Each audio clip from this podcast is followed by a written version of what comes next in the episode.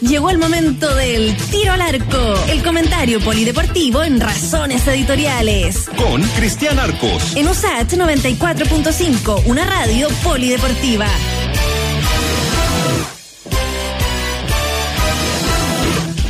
Muy bien, 6 con 39 minutos eh, listos para recibir a don Cristian Arcos. ¿Cómo está, Cristian? Hola Freddy, ¿qué tal? ¿Cómo te va en esta en este lunes, después de un fin de semana lleno de goleadas? Goleadas en todos lados, ¿ah? goleadas en la cancha, en la urna. ¿ah? El Ajax le ganó 3-0 al Menlo ¿ah? y hubo otro que otro que perdió por 78-21, pero eh, el Real Madrid también goleó, le ganó el Barcelona 3-1. Fue, fue, un fin de semana de, de goleadas contundentes sin, sin apelaciones, ¿no? Cuando tú perdiste 7-0 el técnico, cuando, cuando, cuando Chile le ganó a México 7-0, el técnico de México no dijo que había sido un buen partido a México, ¿ah? ¿eh? no sé, bueno. Son, son, cosas que a uno ¿No? se le ocurren, locuras que a uno se le ocurren, ¿no? Pero bueno. Oiga, Alaman dijo, Alaman hubiese dicho, bueno, al menos logramos tener el arco invicto, no sé, alguna cuestión hubiese inventado. Alguna ¿Ah? cosa, alguna... Salimos alguna más cosa. fortalecidos de la derrota ya, o algo, ¿no? Sí, bueno, bueno, eso, eso de repente sirve, ¿no? Los porrazos Sí, claro. en el deporte, de hecho, sirven muchísimo. Los, los, los porrazos en algún instante sirven sirven montones, pero cuando uno lo cuando uno lo asume, sí, sí cuando uno asume un porrazo, un porrazo. si, si, no, cuesta cuesta un poco. El fútbol está lleno, el deporte está lleno de fracasos deportivos que después se convierten en éxito, pero pero partiendo por, por el, el, asumir el fracaso. Si, si no, es una rueda que no, no tiene mucha vuelta. Oiga, ¿cómo viven los deportistas eh, una fecha como esta? Un plebiscito como el que tuvimos. hubo de todo. Eh, fíjate que hubo varios deportistas que fueron vocales de mesa, les, les, tocaba hacer vocales de mesa, el caso de Esteban Paredes, que se sacó tres millones de fotos ahí como, como vocal de mesa en, en Quilicura, estaba Bárbara Hernández, que es una nadadora chilena fantástica que nada en, en aguas gélidas, ella tiene una, claro. una carrera increíble, ¿eh? nada en, en aguas gélidas, canal de Beagle, o sea, eh, no, no hace cuestiones, pero los siete mares, en, en, Estados Unidos, unas cuestiones pero terribles. Eh, está hecho Magallanes, eh, estuvo también eh,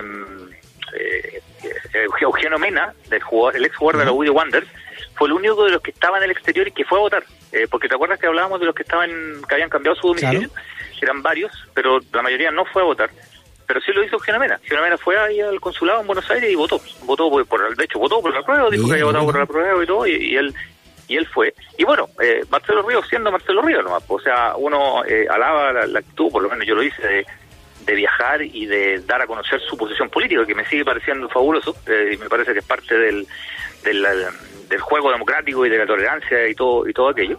Eh, pero al final Marcelo Ríos termina siendo Marcelo Ríos, o sea, fue, vio que lo podían dejar de vocal de mesa, se, se, se arrancó, dijo que tenía un examen, después volvió, dijo que había mucha gente en la fila, como le pasó al 96% de los chilenos que fueron a votar, que había gente en la, mm. que había gente en la fila y, y, y, y se fue, y más se fue enojado, ¿no? Entonces, eh, nada, por un lado me parece destacable que, que haya viajado y que dé cuenta de su posición política y la defienda, creo que eso siempre eh, es muy bueno pero al final Marcelo Ríos siempre termina siendo Marcelo Ríos, que, que, que dentro del CUR el mejor tenista que yo he visto de los chilenos, pero fuera del CUR uno, sí. por lo menos yo, no es una opinión personal, eh, no me siento casi alejado en prácticamente todo lo que hace o dice, eh, pero, pero nada, uno lo evalúa como deportista y como deportista era un tenista fabuloso. Sí, claro, de, de repente mucho talento en, en poco cerebro, como, de, ah, como se podría pensar, y claro, humanamente no, no es de lo más rescatable. Eh, sí, y eso también que, de... sí, a ver lo que me pasa con Río, ¿sabes lo que me pasa, Freddy? Eh, y, y, tiene no tiene nada que ver con política, tiene que ver con... con eh, a mí me parece que él, él es una persona más educada, mm. pero pero no con los periodistas, más educado en general. y me parece que es discriminador y que es homofóbico. Eh, y que, sí. y que es intolerante, me parece, ¿no? Me parece eh, que, claro, es un tenista, insisto, hoy día en el circuito no hay ni un tenista que juegue como Río. El estilo de Río ya casi no existe. O sea, un tipo al cual, Federer admiraba. O sea, un tenista mm. extraordinario, extraordinario. Pero fuera del CUR, yo cada vez lo siento sí. más, me, menos, menos aporte. Cuando pudo ser aporte, que fue ayudando al equipo chileno a Copa Davis, eh, también termina taimado, eh, iba a dirigir mm. un equipo, se amorró y se fue eh, bueno, claro, no, no, es una, no es una buena persona como nosotros consideramos lo que es una buena persona que un, y pone un dilema muy interesante también que se da mucho en la música y en el arte en general, ¿no? Si se puede o no se puede separar la obra de la persona. Ah, claro, claro, es, un, es un buen punto, digo. O sea, yo creo que en el análisis uno lo puede lo puede separar. Ahora, eh, el tema es cuando se van cruzando los puntos, ¿no? Eh, cuando, mm. cuando Marcelo Ríos juega al tenis, a mí en realidad me da lo mismo como si es pesado, si es simpático, si es buena onda o no. Ahora, fuera, eh, yo no comparto lo que haga, pero tiene el derecho a hacer lo que se le ocurra y decir lo que se le ocurra. Ese, ese no, a mí no me, no me complica. Estamos hablando de alguien que, eh, no sé, mal educado, desagradable. No estamos hablando de delitos tampoco, ¿no? Porque si estuviéramos hablando de otras cosas como, como gente que comete delitos, ya es, evidentemente distinto, ¿no? Eh, Estamos hablando más bien, diciendo en chileno, de un buen pesado, ¿no? No, más que eso. Claro, no, no, claro. Es, un, un tipo que no nos gusta en, lo humano, ¿no? Pero no es, no es un, claro, no es un delincuente. No, no, no, se ha robado, ni un banco.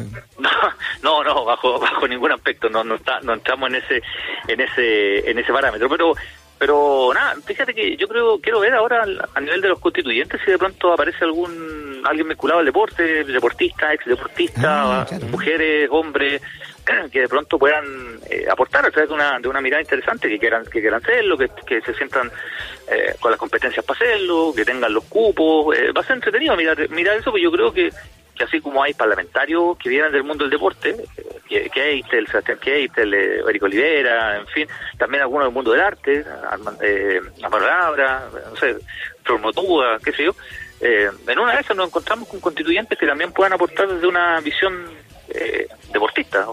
Hay, que, hay que seguir ese hilo, me parece que puede salir algo interesante ahí.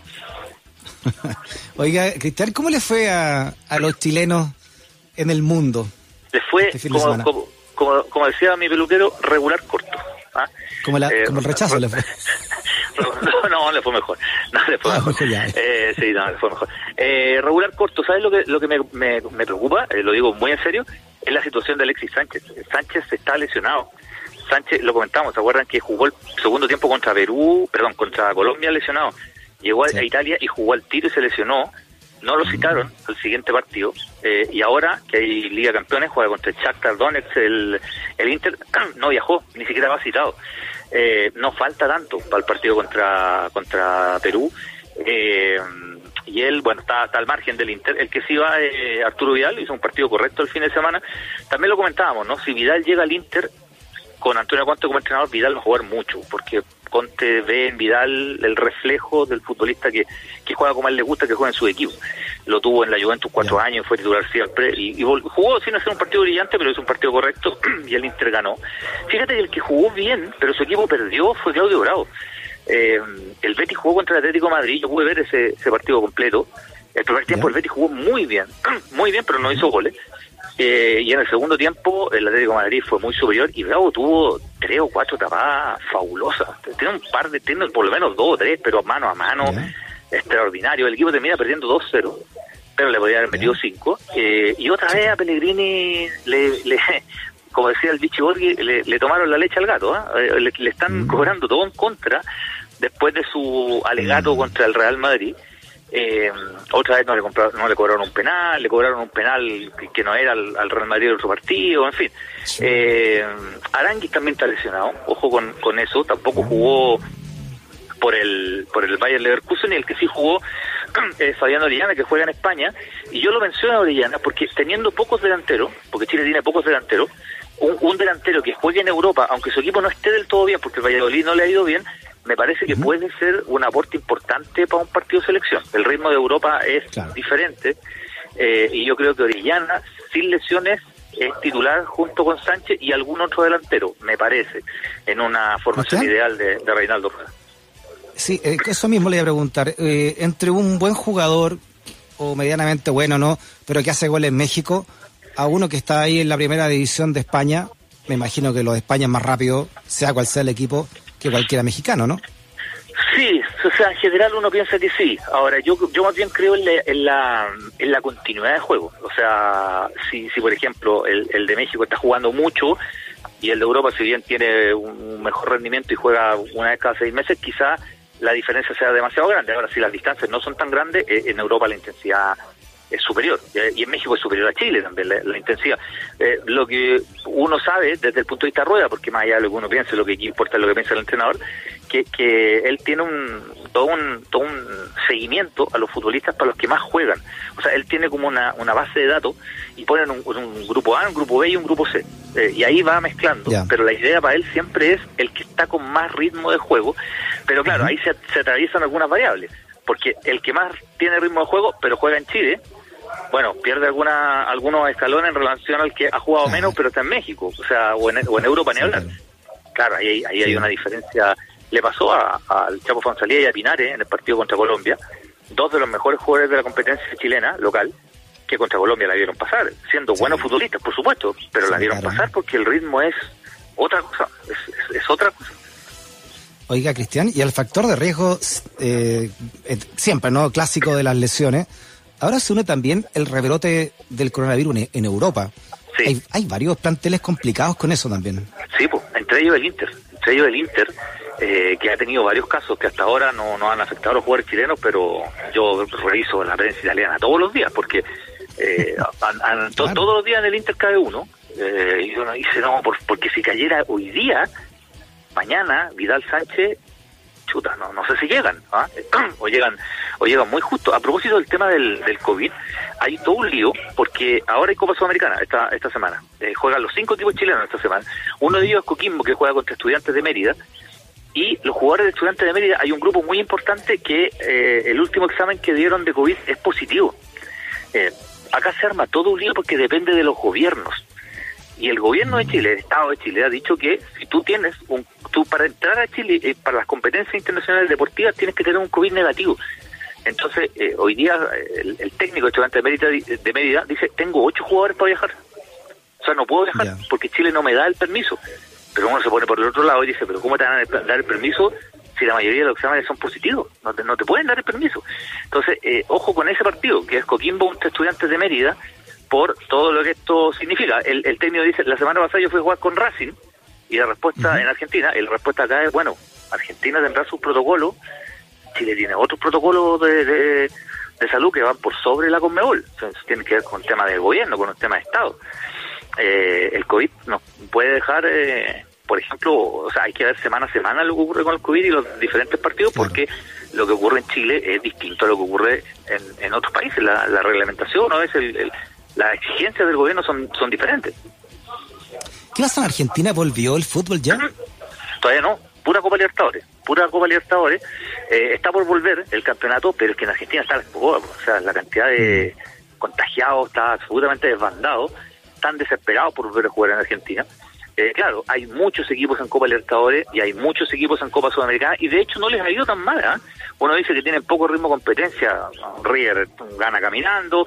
Boca hizo una buena primera ronda de, Copa Libertadores. Racing, el equipo de Cachese, Marcelo Díaz, Eugenio Mena, Gabriel Arias, es una muy buena ronda de, Copa Libertadores. pero están desesperados por ver a jugar el campeonato. Están desesperados por ver a jugar el campeonato, pero están muy complicados por el tema de los de los contagios en todos lados, no solo en Buenos Aires. Se, están muy, muy desbandados con la cantidad de, de, contagios. Oiga, a propósito de, de muerte al patriarcado, el fútbol chileno se está, parece que se está abriendo a tono también con eso, ¿no? Tarde, pero... sí, hay una historia que tiene un nombre propio muy importante, que es María Belén Carvajal.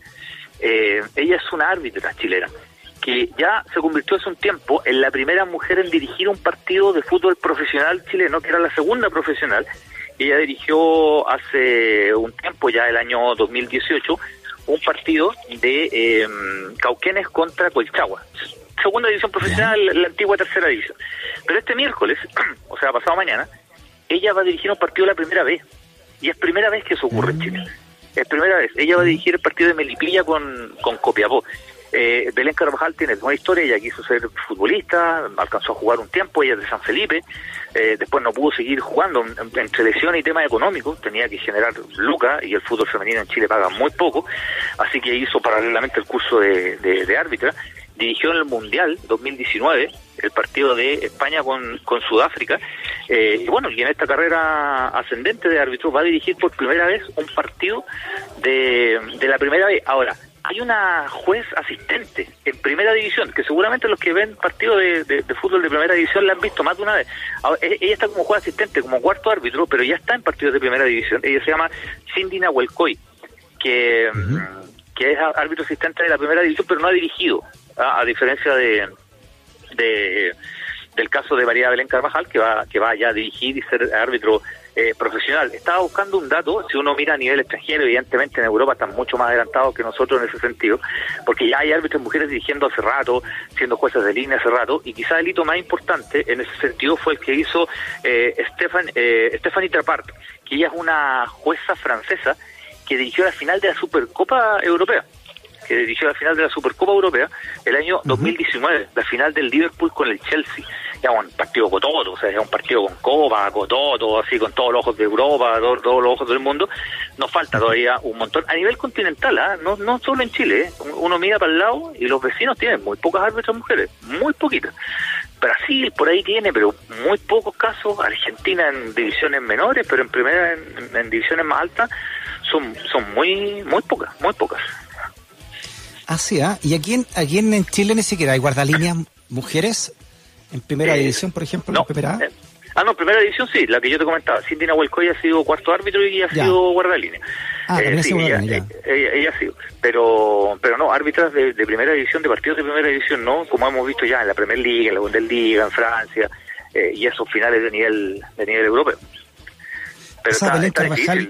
Belén Carvajal, me acuerdo, alguna vez hablamos con ella, y ella decía que cuando ella hizo el curso de árbitro, no, no había ni baño. Ella tenía que esperar que salieran todos los hombres al baño, o al revés, entrar ella primero. No, no había un baño para ella cuando hizo el curso. Imagínate, o sea, nada preparado para una mujer. Hizo el curso hace cuatro años, ¿eh? o sea, cinco años. O sea, no estamos hablando del año 1970. O sea, ahí las mujeres no iban ni al estadio. Yo me acuerdo de chico, yo iba a Curicó, iba con mi abuela al estadio, y mi abuela decía, una de las muy pocas mujeres que había en, en, el estadio. O sea, hoy día, evidentemente, la, la aficionada femenina es mucho más grande, eh, pero solo lo muestro como, como un botón, digamos, no, no fue hace 50 años, fue hace, no sé, 25. Eh, y en el caso de las árbitras, ni hablar, no, estaba totalmente vedado para, para las mujeres, y ahora no es que haya una gran apertura tampoco, pero es un hito es un hito importante. Yo el miércoles voy a ir a ese partido, voy a ir a ese partido, se va a jugar en La Pintana. En el estado de La Pintana vamos vamos a ir a ver ahí a, a buscar una buena una buena historia. ¿Quiénes, ¿Quiénes son árbitros en Chile? ¿Qué es lo que, qué es lo que se estudia? ¿Dónde? ¿Y cuánto ganan? No, estudias, en el INAF, estudias en el INAF eh, para ser árbitro. Eh, no sé cuánto ganas ahora, ¿no? Porque durante muchos años el árbitro no era árbitro profesional. Tenía otra pega y el arbitraje era el piduto. O sea, trabajaban en un banco, por ejemplo, eh, me acuerdo que había algunos que eran paramédicos, otros que eran médicos directamente, había árbitros que eran abogados, eh, y entrenaban dos veces a la semana y dirigían el fin de semana el partido que les llegaba y, ahí tenían pitudo. Y yo te diría que desde los años 90 para adelante ya empiezan árbitros profesionales a dedicarse 100% al, al arbitraje y cambia también el arbitraje, cambia incluso el biotipo físico del árbitro, ¿no? Con todo respeto, yo me acuerdo en los 70, en los 80 uno veía algunos árbitros ah, que tenían menos movilidad que se llama... de un grifo. ah, un buzón de correo en la mitad. no, era había uno, ¿te acuerdas que se uno que se llamaba Silvaño? Colocó los Silvaño le decían, pues. Juan Silvaño, Ese caballero tenía la edad de mi abuelito, yo creo. O sea, eh, duraban mucho tiempo. Es que duraban, sí, dirigían hasta los 49, 50 años, esa era una regla. Dirigían hasta los 49, 50 años, después la fueron reduciendo hasta los 45 eh, pero además el, biotipo físico del árbitro cambió muchísimo, o sea, muchísimo. El un árbitro te corre más que un jugador, digo. Eh, ahí es que sabe correr la cancha y, y, bueno, son más profesionales, eh, porque además, de hecho, literalmente son profesionales de eso. Mi, siempre he contado la misma historia, mi papá era árbitro, y mi papá es profesor. Ah, sí, ¿eh? Sí, pues mi, papá y mi abuelo, mi papá y mi abuelo fueron árbitros los dos. Eh, ah. Y mi papá es profesor, todavía. Eh, y, y él entrenaba en la semana y el fin de semana el pituto que le salía y, dirigía. Eh, alcanzó a dirigir, sí, le pagaban por partido. Alcanzó a dirigir hasta segunda división mi papá. Y mi abuelo no, mi abuelo dirigió primera división y final de Copa Chile y todo, no, era saquero en serio. Esta historia me la contó un, compañero de, curso que vivía por ahí por, eh, por, Pudahuel, donde hay muchas canchas de fútbol, de, tierra por los partidos fines de semana.